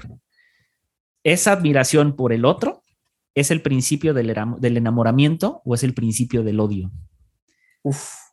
Y, es, es justo eso. O sea, es, como, ahí es donde está para mí el límite del deseo, ¿no? el límite del deseo está en, en, en justo en esa parte de qué estoy viendo yo en la otra persona y si lo que estoy viendo en la otra persona es precisamente es, es algo lindo, bonito, es algo que produce paz, es algo con lo que estoy de acuerdo o eh, produce todo lo contrario. ¿no? y si produce todo lo contrario, entonces estás a, a, un borde de confundir lo romántico con una cosa casi que en un futuro puede llegar a, un odio muy fuerte, ¿no? Entonces, sí, sí, creo que, ah, no sé, hay demasiadas ideas ahí volando, amigo. ¿Con qué cerramos, querido? Eh, hace poco escuché una frase que me gustó, que era, eh, en un podcast creo que lo escuché, pero era de un escritor, que decía, amar es eh, recordarle al otro su belleza constantemente, ¿no? Y no tiene que ver con, palabras solamente, ¿no? Sino su belleza integralmente. Y me, gustó esa frase. Qué bonito. Otra vez la frase, mi querido Santi. Amar es recordarle al otro su belleza. Amar es recordarle al otro su belleza. Manix, qué joya. Qué hermoso. Sí, me gustó. Qué, qué, hermoso ser eres, querido. No, ah. no inventé yo la frase. No importa, pero, pero la estudiaste, la sacaste y eso es, lo importante. Pues, no sé, querido Santi. Enamórense, carajo. Este, Enamórense, amen. Amen, amen, carajo. Pero este, amen bien. Sí, sí, sí, sí, sí. Sean románticos también, pero bien, ¿no? No, no. Querido. no bad romance. No bad romance, exactamente. Querido, ha sido un honor, un placer. Lo mismo digo, amigo. Y queridos, nos vemos, nos vemos en la que viene. Chao. Chao.